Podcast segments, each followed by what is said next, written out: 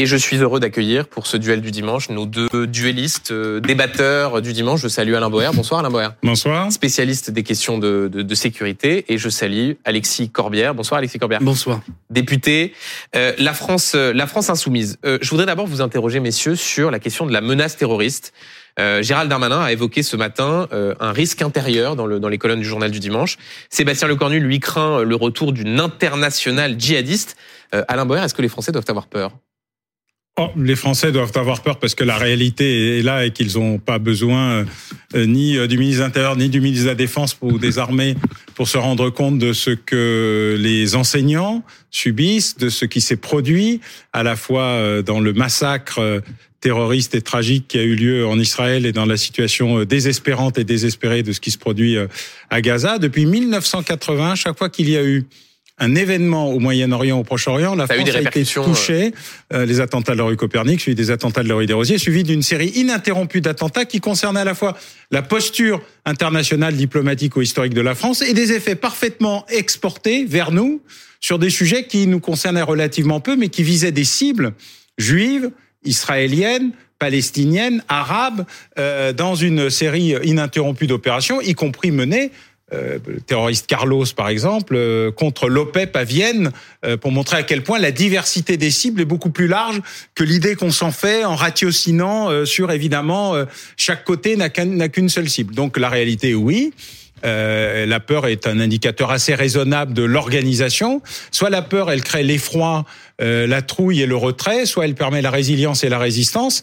Euh, moi, je pense qu'il faut utiliser la peur et sa peur, comme le font les grands sportifs, comme ceux qui se lancent dans des expéditions incroyables pour la surmonter, la dompter, la dominer et surtout se mettre en situation de la dépasser. Alexis Corbière, sur ce sujet, est-ce que les les Français ont raison d'avoir euh, d'avoir peur ou est-ce que vous dites au fond euh, c'est anxiogène de la part du gouvernement ces, ces mots d'ordre?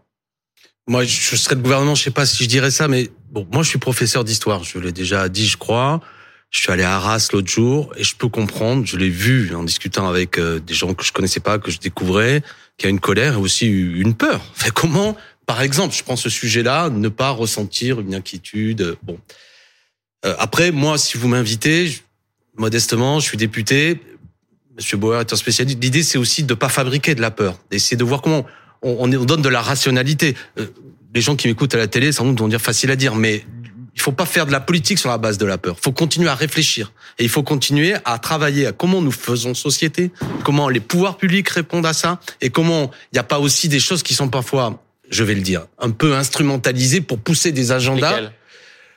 Moi, par exemple, on va en parler sans doute avec Monsieur Bauer. Je pense que typiquement, le criminel qui a frappé le professeur Dominique Bernard, la législation actuelle permet déjà permettez d'agir. Il faut regarder lucidement quels sont nos moyens, on va en parler, peut-être ce qui manque, et pas immédiatement dire c'est la preuve que, tel que nous dit Monsieur Darmanin, faut rajouter une nouvelle loi qui est souvent plus un agenda politique pour dire j'agis, pour éventuellement faire clin d'œil à une partie de l'électorat, que vraiment des politiques publiques efficaces. Les gens veulent de l'efficacité, pas seulement tout le temps en train de dire euh, jusqu'à présent on faisait rien, mais la nouvelle ah, pardon, loi qui vient. Pardon, Alexis Corbett, et je vais donner la parole dans un instant à Alain Boer qui va vous répondre, mais vous dites il faut de l'efficacité, et souvent dans votre bord politique, quand il est question de faire évoluer la législation c'est souvent non, attention, les libertés publiques, on stigmatise. Euh, là, il y a des choses assez précises. je vais vous dire une chose. Vous ne les soutenez pas. Par exemple, je pense que le sujet qui a été le, drame, l'assassinat, l'acte terroriste islamiste qui a assassiné euh, le professeur Bernard, est d'abord pas seulement un sujet de un problème de renseignement. Est-ce que nos services de renseignement, les fonctionnaires, les gens qui travaillent, sont-ils en nombre suffisant? J'ai lu que beaucoup de spécialistes disent qu'ils sont actuellement 5000 ils vont être 5600 euh, dans peu de temps ou ça va augmenter. Il faudrait au moins qu'ils soient 8000. Par exemple, est-ce qu'on peut, vous voyez, l'homme que je suis est plutôt favorable à ce que nos services de renseignement aient les moyens de travailler pour être plus efficaces. Par exemple, on pourrait discuter aussi du système Pharos qui surveille ce qui se passe sur les réseaux sociaux, qui sont un élément de radicalisation. Donc je ne suis pas fermé, bien au contraire, à ce que des moyens de renseignement soient donnés, mais à l'inverse, j'observe qu'il y a souvent un mélange de beaucoup de conversations essentielles. Alors d'abord pour préciser, je suis plus dans le dialogue que dans le duel, car je Bien ne suis sûr. pas, non, non, mais je ne suis pas un élu. Ça ne nous a pas Je n'appartiens à aucune organisation euh, politique en particulier. J'ai une tradition historique d'être un rocardien assumé. Mais, on a l'habitude le dimanche soir de faire dialoguer des gens. Mais je, je précise pour le concept de, de, de, duel qui va être un peu décevant. Dialogue, c'est le titre. dialogue sera mieux. Voilà. et, je me permets d'ailleurs que moi aussi, je me considère plus parfois dans une écoute de ce que va dire Alain Bauer. Il est dans son domaine un spécialiste. Bon voilà, eh bref, on arrête là. Mais bref, donc donc ça va être ça va être un moment apaisé et apaisant et ça n'est pas si ça n'est pas si fréquent euh, dans l'espace télévisuel. Deuxièmement, il y a, il y a beaucoup d'éléments dans, dans la question que vous avez posée. le premier élément, vous pouvez répondre directement à Alexis Corbière. La loi. Euh. Oui, ou ce que vient de dire Alexis Corbière. La loi en France est un sujet extrêmement bizarre puisque j'interviens beaucoup dans le monde anglo-saxon où on négocie la peine, mais on applique la loi. En France, on négocie la loi et on n'applique pas la peine. Et c'est un sujet extrêmement perturbant euh, pour les citoyens, comme pour les politiques, comme pour les agents qui sont sur le terrain, policiers, euh, gendarmes, agents du renseignement, magistrats, mais aussi agents publics. Car la plupart d'entre eux sont directement confrontés à une forme de violence et ils se sentent perdus, dépossédés, pas protégés, et ils le reprochent essentiellement à l'État. Vous avez eu tout à l'heure euh, Gabriel Attal, qui a été assez lucide, d'ailleurs, euh, rarement un ministre de l'Éducation a été aussi lucide sur les problématiques de sa propre maison. après, on verra ce qu'il en fait. Mais la question qui est posée aujourd'hui, elle est la suivante. Est-ce qu'on a les outils législatifs nécessaires? Oui, ils datent du XVIIIe siècle, mais ils existent. Est-ce qu'on a les outils policiers utiles? Oui, ils datent du 19e siècle, mais ils existent. Est-ce qu'on a des moyens? Oui, ils datent du 20e siècle, ils existent. Le problème, c'est que l'adversaire, il est là depuis, il est au 21e siècle. Il a intégré l'ensemble des failles, des trous, des lâchetés et des impossibilités que nous nous sommes nous-mêmes créés. Est-ce qu'il faut un équilibre entre sécurité et liberté? Heureusement.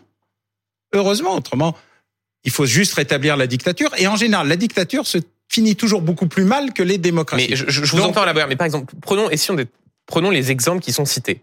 Gérald Darmanin, il dit, moi, dans le projet de loi, je veux faire en sorte que le non-respect des principes de la République permette de retirer un titre de séjour à un étranger en situation légale. Est-ce que ça, c'est à même de d'améliorer la lutte contre euh, le terrorisme islamiste? Je ne sais pas. Je sais pas. Quand, quand vous exposez la question, est-ce que vous pensez que ça correspond à la réponse? Il y, a, une sorte de rationalité logique. Euh, la réponse est peut-être, mais c'est pas le sujet. Le sujet dont, il traite est un sujet sur les valeurs de la République. C'est pas sur le sujet de, du terrorisme d'islamisme. Tous les salafistes sont pas euh, des terroristes. Enfin, voilà. Il y a une sorte de généralisation molle qui amène à ne jamais traiter du sujet parce qu'on le noie dans autre mmh. chose. Donc, la question c'est est-ce que les outils législatifs existent pour euh, réaliser 90 à 95% de ce qui pourrait réduire les attentats. Oui, d'ailleurs, entre avant 2016, où il y a eu cinq attentats déjoués en France, et depuis 2016, où on a commencé à mettre en place un outil d'analyse des phénomènes et pas seulement de collecte, on est passé à 50.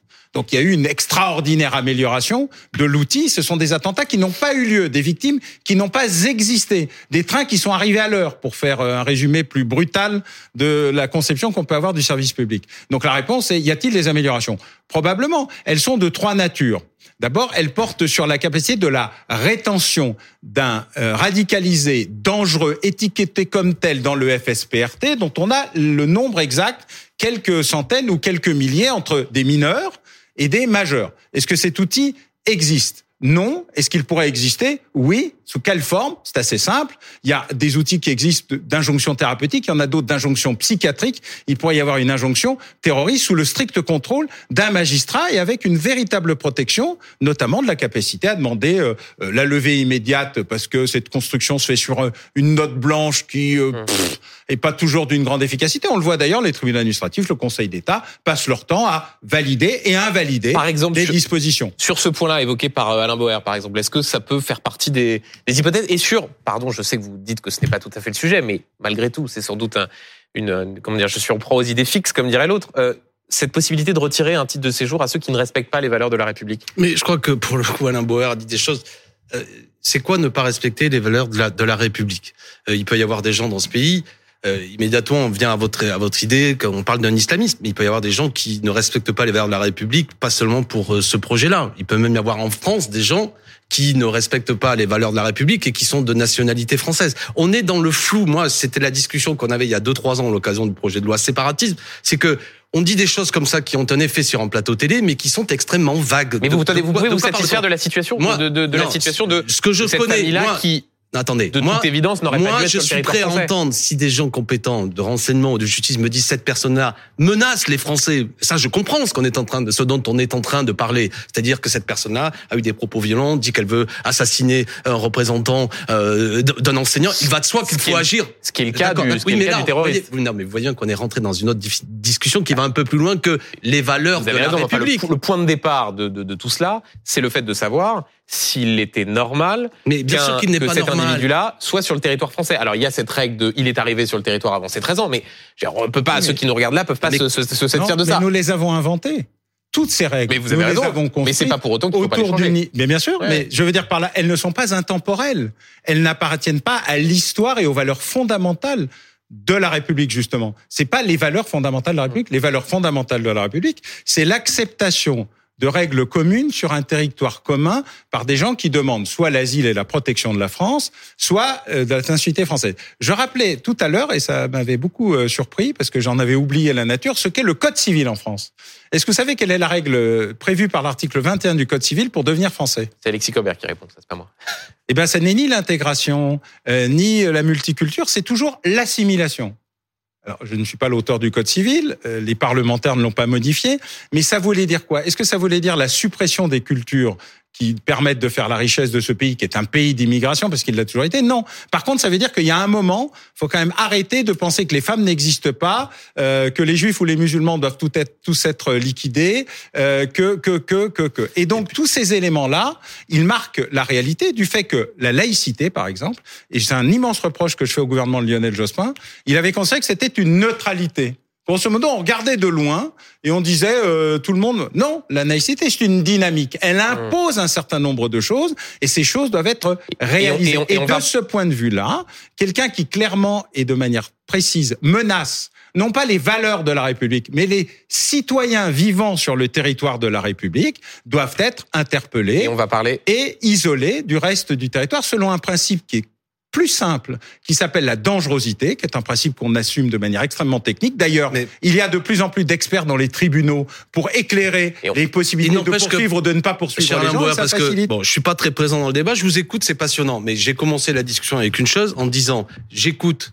En particulier, je lis des spécialistes du renseignement comme vous qui nous disent que pour simplement déjà que les services de la DGSI puissent mieux travailler, euh, c'est-à-dire des gens très compétents qui sont actuellement 5000, il en faudrait 8000 pour être un peu plus à la hauteur de la situation. Là, vous voyez d'un seul coup le soi-disant pseudo-laxiste que je suis, euh, tel que le présente Monsieur Darmanin, devient un homme qui dit euh, attention, parce que des politiques de réduction, des, des politiques publiques et d'économie amènent à ce qu'il y a moins de gens compétents et ça nous pose un problème. Donc on est un peu à front Non, mais renversé. Alexis Corbière- Moi, je veux bien qu'on discute de plein de choses, mais quand vous avez seulement, ils étaient 30, ils sont passés à 50 euh, fonctionnaires qui suivent sur les réseaux sociaux les menaces de radicalisation. J'ai fait le calcul par personne. S'ils travaillent tous les jours, ça veut dire chacun doit surveiller. Chaque année Alexis 3500. Corbière, Ça veut dire je- je- euh, t- oui, 3500, que je dise pas de bêtises, c'est-à-dire une dizaine par jour.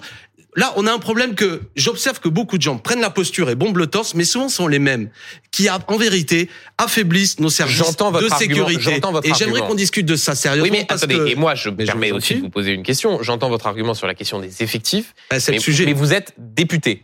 Vous Oui. êtes député. Oui. Vous aurez dans les prochaines semaines à voter ou pas une loi immigration qui contient, selon le gouvernement, des dispositions permettant de lever des verrous qui empêchent les expulsions. Est-ce que, par exemple, quand Gérald Darmanin dit euh, donnez-moi la possibilité d'expulser des gens qui sont arrivés sur le territoire avant 13 ans, est-ce que ça vous dites banco? Sauf que dans le cas présent, vous voyez bien, c'est un effet d'aubaine de Monsieur Darmanin qui ne discute pas du fait que dans le cas précis, l'assassin du professeur Bernard, lui, pouvait être expulsé. Et il veut au passage mener après une autre discussion sur la question de l'immigration qui consisterait à dire qu'il faut euh, faire adopter sa loi parce qu'aujourd'hui on ne pourrait pas expulser les gens et qu'il faut durcir. C'est accessoirement, je sais pas, la 22e loi depuis euh, une trentaine d'années et combien de fois ai-je entendu des ministres de l'intérieur nous dire cette fois-ci votez ma loi parce que actuellement je suis impuissant, faut durcir la législation en ne se posant pas réellement la situation euh, telle qu'elle est. Moi je connais des gens, voilà, je vais aller à l'essentiel. Moi j'écris parfois au préfet des, des gens que je connais qui sont en OQTF et je trouve injuste qu'ils soient expulsés parce que c'est une femme de ménage dont je connais très bien la fille parce qu'elle est scolarisée dans l'école où se trouvent mes enfants, qui est une femme qui travaille, qui se lève tous les matins, qui a eu des papiers à un moment donné et qui aujourd'hui se retrouve en situation irrégulière pour des raisons administratives parce que la personne avec qui elle vivait l'a quitté, etc. Bah, Ce que je veux, c'est qu'on parle précis, qu'on ne fasse pas croire aux Français que Là, c'est précis, hein, le, le lever le verrou euh, dès 13 ans. oui, Oui, mais, non. mais, lever le verrou des 13 ans pour expulser les gens à les gens à l'âge de 13 ans. Mais euh, non, pas du tout. Pour pouvoir expulser quand ils sont majeurs, des gens s'ils sont arrivés sur le Dans le cas présent, on pouvait le faire. Avec des exceptions. On pouvait le faire. on pouvait le faire. Mieux que moi, mais euh, c'est c'est que je vous dise pas de bêtises parce que comme je suis enrhumé, c'est le l'article, l'alinéa premier du L 631-3 du, du, du, CZA, on, on pouvait le Avec faire. Avec des conditions, Alexis Corbière, qui étaient extrêmement précises. Mais il vaut mieux qu'il y ait des conditions, je vais être honnête. non, mais ces conditions-là ne rendaient pas possible l'expulsion. Dans le cas présent, l'assassin pouvait être expulsé. Non, non, je, je, pardon, mais vraiment, il ne pouvait pas l'être en l'état. Parce que il n'avait pas été condamné, euh, parce qu'il y avait des troubles à l'ordre public. Depuis le début du mois, il avait été fiché S, il était considéré désormais comme dangereux. Non, mais qui ne permettait pas de, de, de, de qui ne permettait pas de l'expulser. Mais juste, Alain Boer, euh, est-ce que vous dites il y a une forme de de naïveté de la gauche que représente Alexis Corbière ou est-ce que cette loi elle ne sert à rien c'est encore des sortes d'effets de manche euh, pour s'agiter? Bon, d'abord, je juge pas de la naïveté des uns ou des autres. Comme vous-même vous dites, je suis rocardien, donc non, non, pour ça que oui, le... le rocardie, c'est l'épreuve des faits, c'est pas la posture, donc euh, je fais pas de la fumée pour savoir si euh, Alexis Corbière, il est naïf ou pas naïf.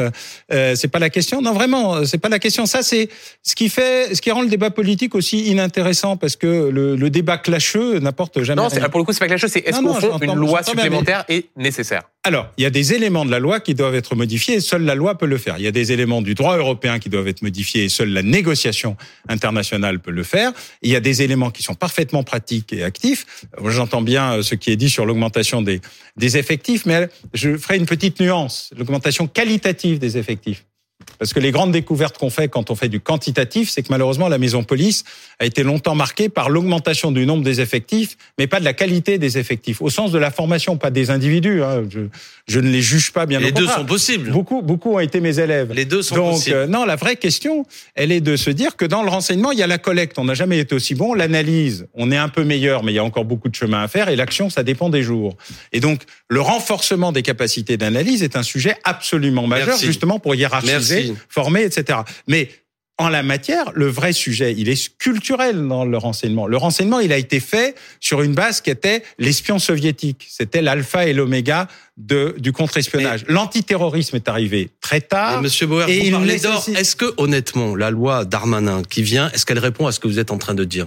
Non, mais la loi Merci. Darmanin, elle n'est pas sur le renseignement, elle est sur Exactement. l'immigration. Voilà. Exactement. C'est ce que j'essaie Et c'est la non mais je, mais moi je suis plutôt je marche plutôt dans, dans vos pas. C'est la même discussion que nous avions il y a deux ans à l'occasion du projet Vous de êtes loi rocardien en quelque sorte, non? Écoutez, je sais pas ou c'est peut-être Alain Bauer qui devient Mélenchoniste. voilà. Ou pardon, non, vous êtes plus mélenchoniste, c'est vrai. C'est- On y reviendra tout à l'heure. C'est Écoutez, un autre sujet. Euh, parlons euh, de, de, euh, il y a deux ans, il y avait une énorme émotion, une indignation, une colère suite à l'assassinat de, de Samuel Paty. J'ai vu beaucoup de gens venir à la tribune de l'Assemblée nationale et défendre un projet de loi qui, en fait, ne donnait aucun moyen réel de pouvoir empêcher euh, un nouveau crime Samuel Paty. La preuve d'un certain point de vue. Même le mini-premier ministre, Monsieur Jean Castex, avait eu l'honnêteté dans Le Monde à l'époque de dire on présente ce projet de loi, mais soyons sincères, il n'aurait pas empêché le drame qui vient d'avoir lieu. Donc, ce que je veux, c'est qu'on prenne pas les Français pour des gogos. C'est ça que je suis en train de dire. Moi, je ne me prétends pas un spécialiste de, mais je lis et je vois que des gens qui euh, disent que aujourd'hui, ça manque notamment de qualité, de traitement du renseignement, que évidemment euh, il faut savoir parler certaines langues, par exemple, comprendre. Ça nécessite évidemment, ce ne sont pas seulement des fonctionnaires qu'on va recruter à l'espace de quelques mois, et que de ce point de vue-là, depuis le temps qui est passé, notamment la menace euh, qui ont eu lieu, que vous avez pointé tout à l'heure, qui date de quelques années, l'assassinat qui a eu lieu, qui date d'il y a trois ans de Samuel Paty. Moi, quand j'ai vu les professeurs l'autre jour à Arras, ils m'ont dit, mais notamment, ça m'a assez impressionné. Un professeur qui avait eu l'assassin au collège en classe de troisième et qui m'a dit, mais on l'a signalé. Il était signalé, c'était clair.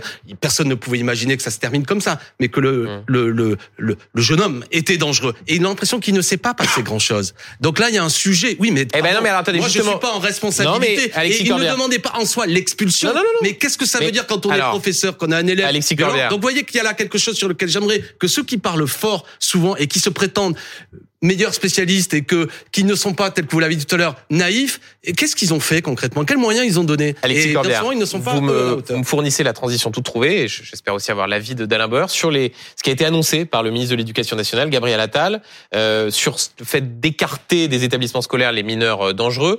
Écoutez-le, il était l'invité de C'est pas tous les jours dimanche il y a quelques instants, et il est revenu notamment sur ceux qui ont perturbé euh, la minute de silence lors de l'hommage à Dominique Bernard. Écoutez. J'avais dit très clairement que je ne tolérerais absolument aucune contestation, aucune perturbation de cet hommage, dont je rappelle que c'est un hommage pour deux professeurs, Samuel Paty et Dominique Bernard, qui ont été tués parce que professeurs. Il y a eu un certain nombre de perturbations. un peu plus de 500. Et donc, comme je m'y étais engagé, et c'est très important euh, d'abord d'affirmer des règles, mais surtout de les faire respecter, il y a des signalements systématiques au procureur de la République et des mesures disciplinaires systématiques qui sont engagées. Pour ces contestations-là, qui sont d'une particulière gravité, j'ai demandé aux chefs d'établissement euh, qui sont responsables des élèves concernés qu'il y ait une Et donc, exclusion. ça fait combien d'exclusions? Il y a 183 élèves qui ne feront pas euh, leur rentrée le 6 novembre Alain Boer, c'est euh, vous parliez tout à l'heure du fait qu'il affirmait avec une forme de lucidité. euh, c'est c'est des, c'est des effets d'annonce ou ça peut bah, ça on- peut on- ça peut fonctionner? Parce que je l'interrogeais aussi sur les- l'application de cette mesure de vouloir écarter les les, les mineurs dangereux. Je sentais que c'était un petit peu flou. Je pense qu'on en est au début, mais d'abord, euh, il n'y a aucune circonstance atténuante à contester l'hommage à deux professeurs assassinés. Il n'y a rien. Zéro. Nib. Voilà. Donc après, qu'est-ce qu'on en fait? De toute façon, on va pas les laisser, euh, comme on le fait hélas dans notre système carcéral, pour euh, contaminer le reste de la population. Donc, dans tout cas euh, qui correspond grosso modo à un aspect clinique, on commence par isoler le sujet pour essayer de le traiter, car une partie de ces mineurs ne sont pas perdus euh, et on l'avait vu d'ailleurs dans le passé quand les épides existaient, les établissements militaires de réinsertion d'une partie de jeunes mineurs plutôt délinquants. On voyait à quel point le besoin d'encadrement, euh, de retour, euh, etc., permettait d'en réinsérer un très grand nombre. Et donc, il faut jamais perdre l'espoir d'en récupérer. Mais de toute façon, il faut commencer par isoler pour traiter. Cet isolement est de bonne augure, sous l'autorité du procureur de la République dans un cas, et avec des mesures disciplinaires dans l'autre. Je précise que les mesures disciplinaires posent un deuxième problème, c'est qu'une fois que la mesure disciplinaire est donnée, euh, il y a rien derrière. Hein. C'est-à-dire qu'on est hors du système scolaire, mais on est dans rien. Il faut donc créer la deuxième partie de la proposition du ministre, pourquoi pas, Hum. qui est de dire où vont-ils? Et donc il y avait toute une série de propositions, dont une très grande partie a été supprimée malheureusement il y a quelques années, et qu'il va falloir réinsérer et réinvestir. Euh, je pense que de ce point de vue-là, d'ailleurs, il serait bienvenu de retrouver un système qui permette. euh, moi, euh, mes, mes filleuls, quand ils sont aux États-Unis et qu'on est punis, on est obligé de revenir dans le système éducatif les week-ends et les vacances. On n'est pas dehors Mm. à faire encore plus de conneries que ce qu'on y faisait dedans. Il y a une sorte de, de, de, de stupidité dans le système euh, français qui est que la punition la plus importante est l'exclusion, qui est la prime à l'emmerdeur. Quand la prime à l'emmerdeur devint la prime au djihadiste, il y a un petit sujet. Et ce sujet, il nécessite qu'effectivement, il faut les identifier, Oui. les isoler, gérer ça sous l'autorité du procureur de la République quand c'est nécessaire, et en matière disciplinaire, dire d'accord, ils sont punis, euh, exclus, etc., mais ils vont quelque part. Et ce quelque part, il va falloir le recréer et le remettre en situation. C'est pas une prison, mais c'est un outil éducatif qui fonctionne Pour les et remettre, pas seulement pour les remettre dans le. et pas seulement dans le pour les mettre à l'écart, mais pour traiter le sujet. Alexis Copper, c'est une bonne idée? Non, mais écoutez.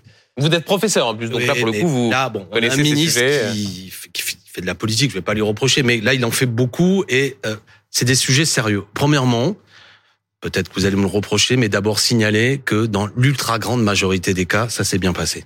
D'accord? Moi, je suis allé dans un lycée chez moi à Montreuil, beaucoup de recueillements, on m'a expliqué, j'ai cherché, j'ai écrit d'ailleurs au recteur, est-ce que vraiment en Seine-Saint-Denis, il y a eu... euh, je n'ai pas entendu parler de problème. Donc, il y en a eu, il y en a eu, mais c'est très faible. Déjà, donc on peut...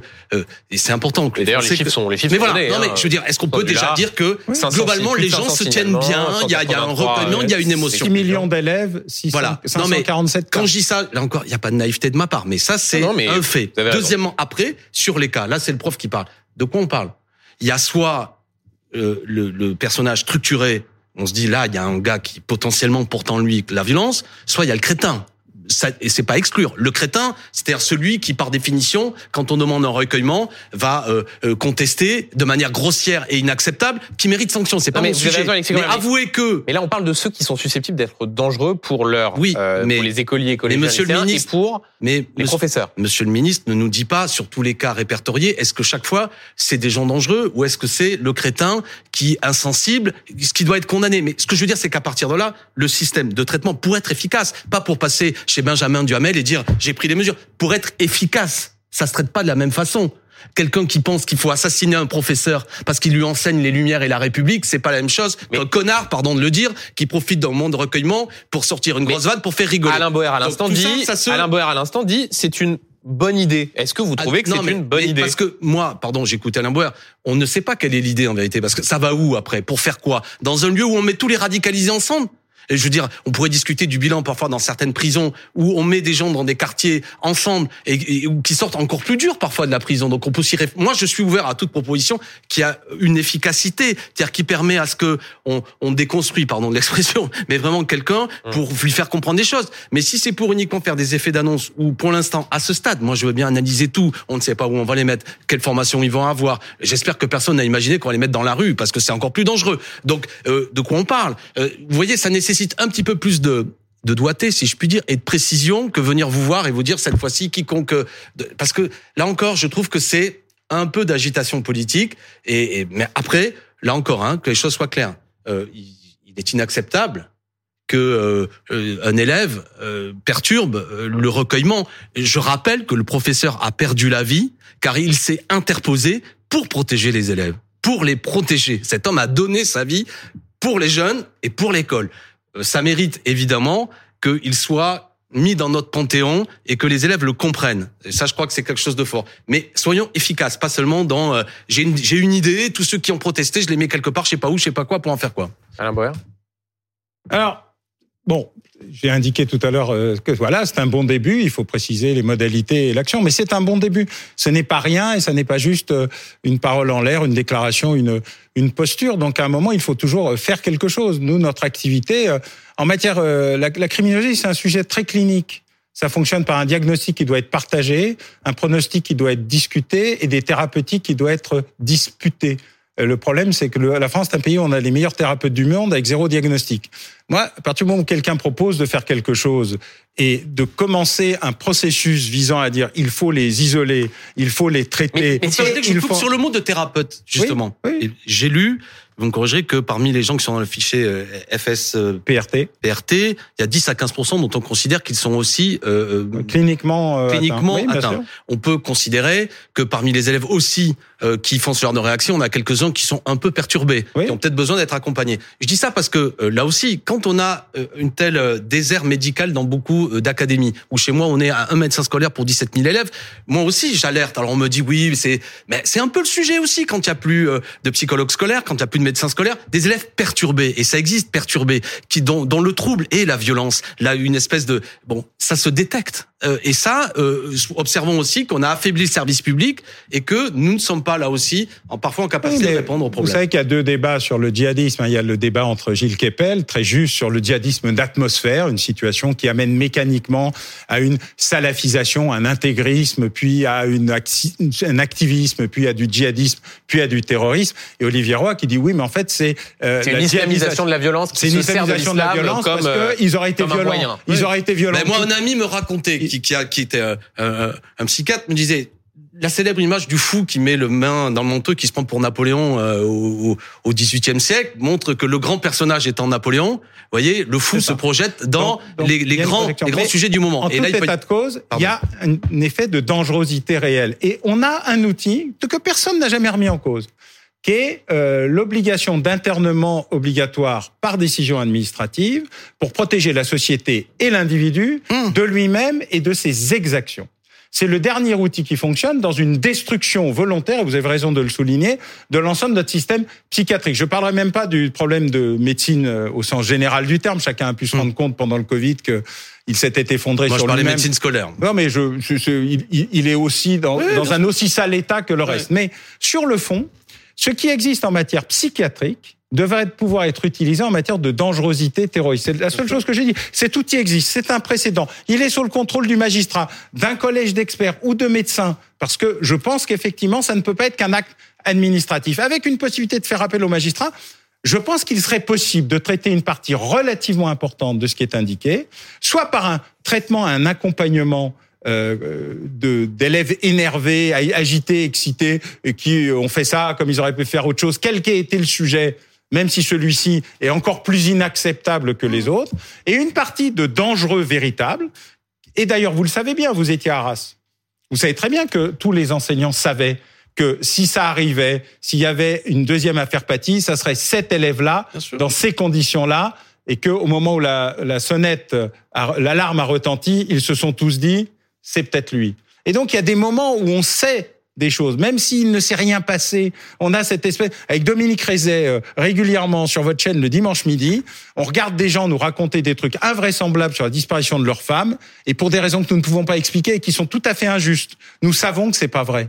Et on se dit, on va pas le dire parce qu'on est à la télé, on va pas le dire parce que c'est la présomption d'innocence. Il y a d'ailleurs même pas de bise en cause. Et pourtant, vous avez ce, ça existe chez les psychiatres. Vous, sentez qu'il que ce qu'il bah, Vous interviewerez Dominique Rizet, il vous racontera ce qu'il en est. Mais je veux dire par là que nous avons des outils qui permettent, pour une partie faible, quelques dizaines, voire quelques centaines d'individus, de traiter l'impossibilité de commettre l'acte qui mettrait en cause et en péril des élèves, des étudiants, des civils, des enseignants. Et je crois qu'il ne faut pas se priver de le dire et de proposer, par exemple, une idée d'éducation, dire vous avez eu une idée qui est peut-être de la posture politique, mais en tout cas, pourquoi ne pas la prendre au vol? C'est comment votre système, comment il fonctionne, est-ce qu'il y a un outil qui est clair et identifié, et comment il pourrait, et avec un précédent, et des outils qui existent déjà, et qui pourraient permettre de le faire. Je dis, c'est juste peut-être une opportunité dans un drame et une tragédie. Messieurs, je voudrais qu'on aborde un, autre sujet, euh, la polémique de la semaine entre hmm. Gérald Darmanin et, le footballeur Karim Benzema, après le, le tweet de Karim Benzema sur les victimes civiles à Gaza, le ministre de l'Intérieur a dénoncé des liens notoires avec les frères musulmans. Euh, et voilà comment c'est euh, justifié. Gérald Darmanin, c'était jeudi soir sur notre antenne. Écoutez. Je vous dis que les frères musulmans utilisent de façon extrêmement intelligente en utilisant le sport, en utilisant la musique, en utilisant les réseaux sociaux, en utilisant l'enseignement, la, charité parfois, la possibilité de faire passer un message qui est profondément anti-français mhm. et qui contribue à ce djihadisme d'atmosphère, c'est une évidence. Euh, l'immense défi de notre siècle, ce n'est pas d'être naïf. Donc arrêtons d'être naïfs. Vous êtes naïf, Alexis Corbert? Ce qui est sûr, c'est que Darmanin, lui, euh, est pas naïf. quoi. Il fait de la politique à la truelle. C'est pas bien ce qu'il fait. Moi, je connais pas Monsieur Benzema, j'ai pas de sympathie pour lui euh, sur ses idées euh, politiques. Je les connais pas ou je vois qu'il est euh, très marqué par par la religion. Mais ce que reproche Monsieur Darmanin, en fait, c'est un délit de non-tweet. Je veux dire, c'est, on peut pas fonctionner comme ça. Et je sais pas, Monsieur Darmanin a fait la tournée de toutes les personnalités sportives et artistiques de ce pays en vérifiant ce qu'ils sont allés tweeter. Pardon, Alexis Compère, avant de, de, de parler là-bas. Ce que reproche Gérald Darmanin à Karim Benzema, c'est d'avoir fait un tweet sur les victimes des bombardements à Gaza et de ne rien avoir dit sur les victimes des massacres du 7 octobre, ni même sur ce qui est arrivé à Dominique Bernard. D'accord. Et alors, est-ce que par exemple, quand un autre sportif, je vais pas en citer, n'a fait aucun tweet sur aucun des sujets, est-ce que ça veut dire qu'il a le cœur sec sur ce qui a eu lieu? Moi, j'en sais rien. Non, mais ça veut dire qu'il n'y a pas, à minima, il n'y a pas d'hémiplégie. Là, il y a une forme ah, d'hémiplégie. il y a beaucoup de gens dans ce pays qui ont fait preuve d'hémiplégie qui n'ont exprimé une, indignation face aux actes terroristes commis en Israël et ils sont odieux et ils doivent être condamnés et qui ont été silencieux sur le reste. C'est ainsi. Qu'est-ce que vous voulez que je vous dise? Et le monsieur, le ministre de l'Intérieur va passer à la télé pour dénoncer cela? ce n'est pas sérieux. Et, il crée, à moins qu'il ait des éléments très précis pour nous expliquer que monsieur Benzema est un agent actif d'une organisation terroriste, soit il crée une ambiance qui est complètement folle et qui l'amènera d'ailleurs, à mon avis, à être sans doute, euh, vu que j'ai appris que M. Benzema allait l'amener devant les tribunaux, à devoir s'expliquer. Mais au-delà de tout ça, quand on est ministre de l'Intérieur, on ne fait pas ça. Moi, je pense que on ne fait pas ça parce qu'on participe à une radicalisation de beaucoup de choses. Cette, notre société actuellement, elle est fragilisée par ce qui a eu lieu elle est très fragilisée parce que beaucoup de gens veulent choisir leur camp de manière euh, assez euh, radicale. Je, je l'ai dit euh, sur notre plateau, mais il y a trop de chefs de guerre actuellement qui s'expriment. Il faut qu'il y ait des chefs de paix, il faut qu'il y ait des gens qui rassemblent, qui essaient de dire que il y a des gens qui sont très sensibles à tel sujet, très sensibles, comment dirais-je, à, telles images, mais est-ce qu'on peut créer des, des, actes qui nous rassemblent? Même si ça peut sembler boy scout, eh bien je le dis, il faut travailler à des manifestations de paix, des moments de rassemblement où à la fois on critique fermement les crimes odieux qui ont été commis par le Hamas, mais aussi on ne pense pas que c'est par les bombardements de l'armée israélienne sur Gaza que les problèmes vont être réglés. on va y venir dans un instant. Bien, mais là, ce que fait Monsieur Darmanin, non, mais attendez, il y va. On, va parler de de batte de baseball, on va parler de ce sujet et il ne participe pas à ce euh, calme. Alain Boer, vous connaissez aussi bien ces sujets de l'islamisme, la question des frères musulmans. Est-ce qu'au fond, comme le dit Gérald Darmanin, euh, Karim Benzema est un influenceur euh, islamiste? Y a-t-il de quoi le, le rendre proche des frères musulmans? Aucune idée. J'ai pas de scène de crime, j'ai pas de cadavre, euh, j'ai pas d'éléments d'analyse. Vous avez quelque chose Ah, vous avez un vous avez un élément qui permet de Non, pas du tout. Mais ce qui eh est ben, intéressant, c'est que quand on a interrogé euh, l'entourage de Gérald Darmanin, quand on voit même les arguments là qui sont avancés, c'est euh, l'idée de dire qu'il n'a pas chanté la Marseillaise, c'est l'idée de dire qu'il est allé jouer en Arabie Saoudite et qu'il a déclaré que là-bas il pouvait s'y sentir, il s'y sentait bien parce qu'il pouvait, en substance, hein, je résume à gros traits, vivre sa foi telle qu'il veut. Est-ce que ces éléments-là, de la connaissance que vous avez de ce qu'on appelle le frérisme et l'islamisme. Est-ce que cela fait de lui quelqu'un qui est proche de ce mouvement-là? J'en sais rien. Ah, si vous n'en savez rien, ça veut dire que non, alors. Mais je ne sais pas. Je, je- je- vous me posez des questions, j'essaie d'y répondre. Ouais. Quand il n'y a pas de réponse, il n'y a pas de réponse. Le fait d'essayer d'inventer une réponse pour faire, pour montrer qu'on pourrait savoir des choses qu'on ne sait pas. Si le ministre de l'Intérieur dispose d'éléments, même qu'il ne peut pas partager en public parce que les services de renseignement, dans une interception, auraient démontré que c'est c'est son droit et il s'en expliquera dans le tribunal, puisque semble-t-il, c'est au Mhm. tribunal que ça va arriver. Sur la partie que vous avez donnée tout à l'heure, qui ne parlait pas de M. Benzama, mais des frères musulmans. Bon, les frères musulmans ont toujours assumé ce qu'ils faisaient d'un point de vue social, humanitaire, de construction d'un outil politique visant à prendre le pouvoir. Ils s'en sont jamais cachés depuis la création de la confrérie jusqu'à nos jours. Euh, on a toujours su très exactement ce que frères les frères musulmans, et ils le font avec une certaine efficacité. Mais ce sont comme, ce sont des influenceurs qui utilisent, c'est le mot qu'utilisait Gérald Darmanin, des proxys. Juste une Je vous en seconde. prie. Qui, qui utilisent des proxys, c'est-à-dire qui, euh, parfois certes assument, mais aussi utilisent des têtes de pont dans l'associatif, dans le milieu Benjamin culturel pardon, on vient de faire pousser. une Coupe du Monde de football au Qatar. Une Coupe du Monde. J'ai demandé à ce que les autorités politiques boycottent le- le- le- les joueurs à la limite, allez, ils allaient y jouer. Mais comment on n'aille pas là-bas? Non seulement pour toute une série de raisons qui viennent d'être pointées sur la nature de ce régime, qui est quand même euh, une monarchie extrêmement réactionnaire, mais en plus le fait que des ouvriers euh, qui avaient travaillé dans des conditions étaient morts sur certains chantiers, etc. Bon, donc euh, je veux dire, c'est une opération et tout le monde m'a expliqué ça, d'influence évidemment du Qatar sur sur le monde et le monde sportif. Bon, je veux dire, pourquoi limiter le débat à Monsieur Benzema? Pourquoi dire d'un seul coup le seul qui participe aujourd'hui à cette opération de communication, c'est Monsieur Benzema? On voit bien qu'il y a là un délit de faciès au tweet. On va pas me prendre pour un gogo. On va pas me prendre pour un gogo. Monsieur Darmanin, qui devrait être normalement comme ministre de l'Intérieur attentif à la cohésion nationale, ne pas arriver avec fracas, une fois de plus, pour faire une opération euh, médiatique, pour essayer de trouver des ennemis intérieurs là où ils ne sont pas. À moins que il l'ait vraiment. Mais alors, euh, comme vient de le dire Monsieur Boer, soit il y a des éléments, soit quand on est ministre de l'Intérieur, on se tait. Soit alors, quand on est peut-être candidat à la succession de Monsieur Macron, on parle beaucoup pour dire avec moi, hein, je vais aller chercher un électorat qui cherche euh, des prétendus coupables. Mais c'est pas raisonnable de faire ça. Ça n'est pas raisonnable. Alors, ouais, oui, vous êtes euh, non. Ah, mais je ne discute pas du débat politique. Non, non, mais c'est pas le débat politique, c'est sûr. Je c'est sur je une forme politique. vous savez, Alain Boyer, j'ai- j'étais sur ce plateau face à Darmanin, et ce qu'il a semblé me dire, c'est qu'il y avait une forme de naïveté générale, dont j'étais un des exemples, face à la question de l'emprise de l'islamisme et des frères musulmans. Est-ce que vous considérez qu'il y a une naïveté collective? Oui, sur cette partie-là, pas sur Benzema. C'est Non, non, mais c'est pour, ça que là- c'est expliquer. pour ça que là, j'élargis. Je mets de côté la question. je ne sais pas. Je Et d'ailleurs, c'est pas un sujet. C'est un sujet s'il y avait un élément qui montrait que cette qu'on puisse dire lui, mais il y a un problème, oui, de de- d'islamisation, de, salafisation, de djihadisme d'atmosphère, qui est un problème d'ailleurs de communautarisation générale que nous avons nous-mêmes inventé. Dans l'idée euh, générale qu'il fallait expulser les euh, classes laborieuses, classes dangereuses du centre des villes, de créer l'espace de ségrégation et de relégation qui est en train de devenir un espace de sécession qu'on appelait la banlieue et qui est largement archipélisé pour prendre les termes plutôt à la mode, la déconstruction de l'État dans ce pays, qui a amené une déconstruction de la nation, pose un problème majeur sur justement l'intégration, ça c'est le terme que j'utilise, ou l'assimilation, qui est le terme du Code civil, de ces populations dans un projet commun qui s'appelle la France. Et euh, de ce point de vue-là, il y a un enjeu. Et dans le, le dépérissement de l'État, le retrait de l'État, la désagrégation du service public, pour des raisons purement et bêtement comptables de euh, globalisation, euh, euh, de happy globalisation, qui est un échec. Je l'ai écrit, donc je vais pas changer de, de point de vue. Euh, Il y a un enjeu aujourd'hui qui est majeur. Et tous ceux qui savent qu'ils peuvent euh, s'insérer dans les interstices du retrait de l'État, s'en en profitent, eux comme les autres, mais eux mais mieux que les autres. j'interroge le, le spécialiste, même si c'est on est censé être en duel, mais euh, En dialogue. Dans discussion, dialogue, en dialogue. Non, non, mais moi je vous écoute. Il Avec, dit qu'il faut des chefs de paix. Ah, avec attention. Euh, précisément, euh, le fait qu'il y a en France beaucoup de nos concitoyens de confession musulmane euh, est, est un fait, c'est ainsi.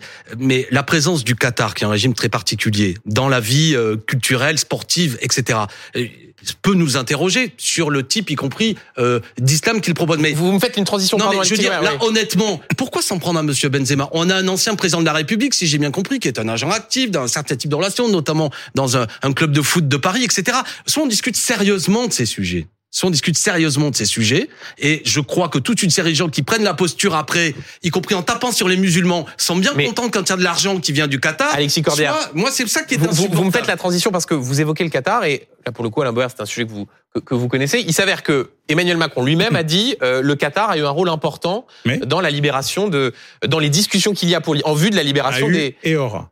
voilà dans le, le- les, les discussions pour essayer de, de libérer les otages. Euh, quand on écoute Alexis Comer, il dit Qatar il faut Non, mais attendez, euh, attendez, attendez, attendez. Je veux pas me faire prendre euh, à revers. Moi, je suis pour que tous ceux qui peuvent permettre de libérer les otages soient utilisés. mais que les choses il y a claires. une emprise du Non, non, Qatar attendez, il faut il y a, se il y a deux sujets parce que je voudrais pas être à contre-temps. non non S'il y a toute une série d'influences qui peuvent s'exercer pour que ces gens soient sauvés, je, je ne peux que, euh, comment dirais-je, m'en féliciter. Et il y a une urgence. Il y a des Français, il y a des Israéliens, il y a des familles. C'est une évidence, d'accord? Maintenant, euh, je parlais du fait que je ne veux pas que M. Benzema soit pris à partie comme ça pour des opérations politiciennes. j'ai- bien Mais entendu. tous ceux qui permettront de faire sortir les otages, de leur sauver la vie, devront, euh, voilà, euh, c'est utile. Et je voudrais pas que je sois en train de dire non, non, il faut surtout pas que le Qatar intervienne pour faire sortir les gens. Ce serait absolument scandaleux. Alain Boer, il n'empêche, il y a des forces politiques qui disent avec le Qatar ça suffit. T'as regardé par exemple, j'ai noté euh, quelque part Jean-Philippe Tanguy ce midi, euh, du Rassemblement national, qui dit qu'il faut se poser la question de l'influence qu'a le Qatar sur le, le Paris Saint-Germain. Voilà, sur le thème, il faut profiter de ce moment qui souligne une fois encore la proximité avec le Hamas, euh, qui le finance, qui le loge, pour couper les liens. C'est euh, une bêtise ou il a raison? Alors, je propose une interruption momentanée de diffusion de la connerie en attendant la libération des otages. C'est valable pour beaucoup de gens, de beaucoup d'organisations politiques, et donc une sorte de silence, de cure, d'arrest, de, de, de, de limitation de la production de stupidité ne ferait de mal à personne et surtout pas à nos otages. Dès le lendemain de la libération de tout ce petit monde, je propose que les affaires reprennent comme d'habitude et que chacun puisse dire tout et n'importe quoi. Mais en attendant, la responsabilité de tous ceux qui mettent en doute ceux qui peuvent libérer les otages, ceux qui ont les moyens de libérer les otages, qui l'ont déjà fait dans le passé, euh, y compris pour les infirmières libyennes, qui l'ont fait pour les deux premières otages américaines, méritent que les, Bruno aussi, euh, avec les le responsables politiques fassent un petit effort de parler d'autre chose. Tiens, foot par exemple, rugby. Je leur propose une cure de rugby. Ça fait beaucoup de bien. Mais est-ce qu'on va, enfin, on va y venir, j'espère, sur euh, ce qui, les bombardements déjà qui ont eu lieu à Gaza et, et le fait que moi je souhaite le cessez-le-feu immédiat, qu'il n'y ait pas une radicalisation qui enflamme encore plus la région. Car on a parlé de beaucoup de choses, y compris des menaces qui pèsent sur les Français. C'est que la France est un pays euh, dans le monde et ce monde est en train de s'enflammer et que nous ne vivons pas en dehors de tout ça. Donc si nous voulons la paix dans l'Hexagone, il faut aussi participer à nos faibles moyens. Mais la France n'est pas. Vous pensez que le président de la. République doit se rendre sur place? Pour faire quoi? Pourquoi pas? Mais pour faire quoi? S'il se rend sur place pour dire à Monsieur Netanyahou, cessez le feu immédiat, ne bombardez pas euh, une, une ville où il y a une concentration de population qui est quasiment comparable à, à Hong Kong, d'accord? On est à 7000 ou 6000 personnes au kilomètre carré à Gaza. Il n'est pas tolérable que des populations civiles qui n'ont rien fait, qui n'ont assassiné personne, qui ne sont pas terroristes, euh, soient sous les bombes. Non seulement c'est moralement inacceptable. Mais on va fabriquer de la haine que l'on paiera plus tard. La paix, ça se fabrique. Et tout de même, observons. J'espère que ceux qui ont été, comme nous tous, comme moi, indignés par euh, les attentats en Israël, comprennent bien que c'est un conflit qui dure aussi depuis longtemps et qu'il faut que la paix s'applique et qu'il y a des résolutions internationales qui n'ont pas été appliquées, qu'on a un gouvernement très particulier aujourd'hui en Israël. qui est très brutal, mais, mais juste qui est très violent. Est-ce que vous étiez à la manifestation tout à l'heure euh, Oui, la j'y suis passé. Euh, je voudrais vous montrer une réaction, celle de Jean-Luc Mélenchon, qui voilà ce qu'il écrivait en mettant une vidéo de, de cette manifestation. Voici la France. Pendant ce temps, Madame Braun-Pivet campe à Tel Aviv pour encourager le massacre, pas au nom du peuple français.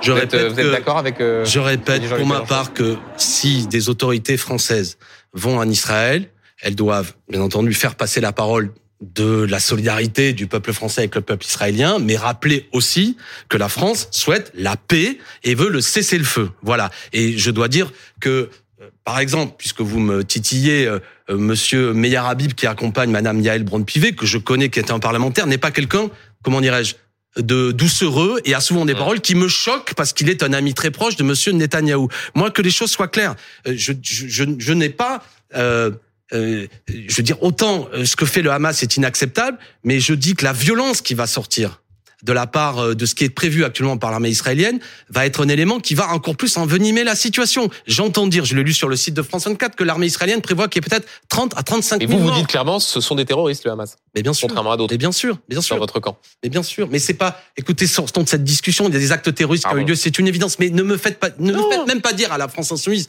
Elle l'a dit, ça a été dit, Non, ça a été condamné. Non, Après, non, on peut discuter sur les éléments de communication. Non, mais il faut pas non plus euh, aller trop loin dans les critiques, sinon on, on perd le fil. Mais à l'heure où nous parlons. Après les ignobles assassinats qui ont eu lieu sur le territoire israélien, ce qui se prépare peut-être dans les heures qui viennent, c'est que une armée l'armée israélienne rentre dans une zone où il y a des populations civiles. Il y a d'ores et déjà euh, euh, un journaliste encore aujourd'hui qui est mort. Ça devrait vous. Je sais que ça vous intéresse. Je veux pas vous interpeller comme ça parce qu'il y a 14 journalistes qui ont perdu la vie. Je crois qu'il y en a un 15e aujourd'hui. Il y a des, il y a, il y a, il y a des personnels de l'ONU. Il y a près de, de 4000 euh, Gazaouis qui ont perdu la vie, qui n'ont rien fait. On fabrique que de la haine là-dessus. Le cycle infernal de la violence doit cesser. Alain Bouer, il nous reste quelques secondes de la connaissance des relations internationales que vous avez. Est-ce qu'il est utile que le chef de l'État se rende, se rende sur place? Je pense qu'il est utile que le chef de l'État se rende à Amman, En Le Jordanie. Caire, Ankara, Égypte, Turquie, Doha Qatar. et Jérusalem. Donc qu'il euh, aille euh, Qu'il Voir fasse ces ce pays que, arabes. ce que le président Biden a essayé et n'a pas réussi à cause de la vraie fausse affaire euh, très mal gérée d'un point de vue médiatique. Hein. C'est à donner dans toutes les écoles de journalisme l'hôpital. l'art de, ne- Mais de Monsieur ne pas faire. pour y dire quoi? Attendez, Monsieur Corbett, s'il vous plaît, je suis désolé, Non, il va falloir qu'on. pour dire, pour dire, il y a un espace qui peut permettre que les puissances régionales aident à trouver la solution, car le Hamas n'est pas simplement Merci. un représentant local, mais aussi une branche armée d'un autre État Merci. qui agace tous les autres, l'Iran. Merci beaucoup, euh, Alexis Corbière. Merci beaucoup, Alain Boer. Je rappelle vos livres. Euh, le premier, l'encyclopédie du crime au cinéma aux éditions Grund, et de Au bout de l'enquête, les plus grandes affaires criminelles passées euh, au crible aux éditions First. Euh, merci beaucoup à tous les deux. C'était passionnant comme, euh, comme échange.